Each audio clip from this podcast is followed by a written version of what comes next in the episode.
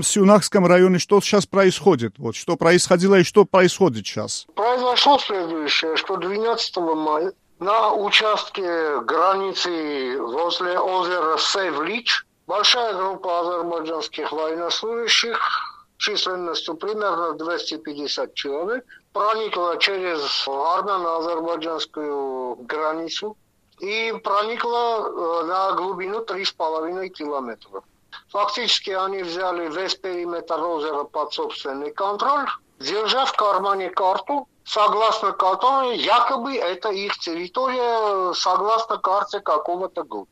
На самом деле эта карта недействительна, просто такой карты не существует, это, скажем, типа фотошопа, потому что все, на всех картах тех лет в принципе, примерно 80% зеркала этого озера принадлежало, э, скажем так, советской Армении. Да? То есть э, никогда это не было под управлением Азербайджана. Рубен, скажите, пожалуйста, здесь вот этот участок границы, это ближе э, Нагорного Карабаха? Это там или это далеко? Нет, это чуть севернее дороги из Гориса, ведущей в Нагорный Карабах. Понял. Севернее. Да, это не имеет отношения ни к дороге в Нагорный Карабах, ни к самому Нагорному Карабаху.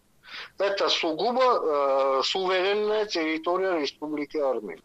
Сейчас дело обстоит так, что армянская сторона проявила, э, скажем так, сдержанность и не пошла на то, чтобы вышибать проникших нарушителей границы методами принуждения или военного воздействия. И затеяла переговоры, в которых участвует еще и российская сторона. Эти переговоры, в общем-то, пока еще продолжаются и пока еще ни к чему не приводят. Более того, в области Гегаркуник, это еще севернее, губернатор сделал заявление, что они по тому же сценарию вторглись еще на два участка со ссылкой на какие-то высосанные из пальца карты. Вот, собственно, что и происходит. Рубен, вот я слышал, что э, правительство Армении обратился и к Организации коллективной безопасности, в которой входят Казахстан, э, Россия, Армения, не входит Азербайджан. А это зачем? Так сложная ситуация? На самом деле такая серьезная ситуация. Значит, Армения является страной-основателем этой ОДКБ. Э, военной организации. Это, в принципе, военный блок. И формально страны, входящие в этот военный блок, являются союзниками. В случае конфликтов или конфликтных ситуаций в Нагорном Карабахе ОДКБ нам заявляла, что это не является суверенной территорией Армении, поэтому ОДКБ не будет вмешиваться. И это еще можно было понимать, то в данном случае идет прямое посягательство, причем самым циничным образом, на суверенную территорию Армении. И в данном случае, если не сейчас обращаться в ОДКБ, то зачем это ОДКБ нужно? Поэтому и Армения запустила процедуру, согласно уставу, ОДКБ, второй статьи ОДКБ. И эта процедура запущена, э, есть трехдневный срок, и организация должна как-то отреагировать. В этой связи премьер-министр Армении, ну, исполняющий обязанности премьер-министра Армении Никол Пашинян, официальным письмом обратился к действующему председателю ОДКБ, президенту Таджикистана, потому что так предписывается уставом.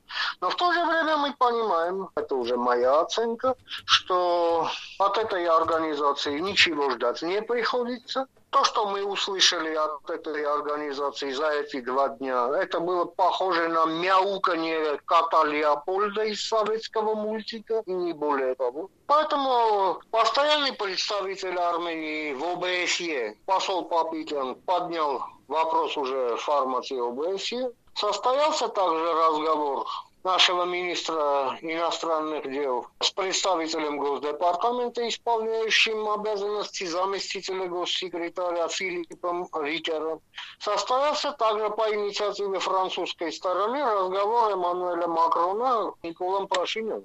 И в ходе этого разговора, как в пресс-релизе с армянской стороны, так и в пресс-релизе Елисейского дворца, просто открытым текстом идет, что позиция Франции состоит в том, что азербайджанские войска должны быть отозваны на свои исходные позиции. В том числе мы также и слышали однозначные оценки со стороны председателя Сенатского комитета по внешней политике сенатора Роберта Менендеса и председателя комитета по разведке Палаты представителей Соединенных Штатов Адама Шифа о том, что э, нужно довести до Азербайджана, что такое поведение просто чревато для Азербайджана очень тяжелыми последствиями.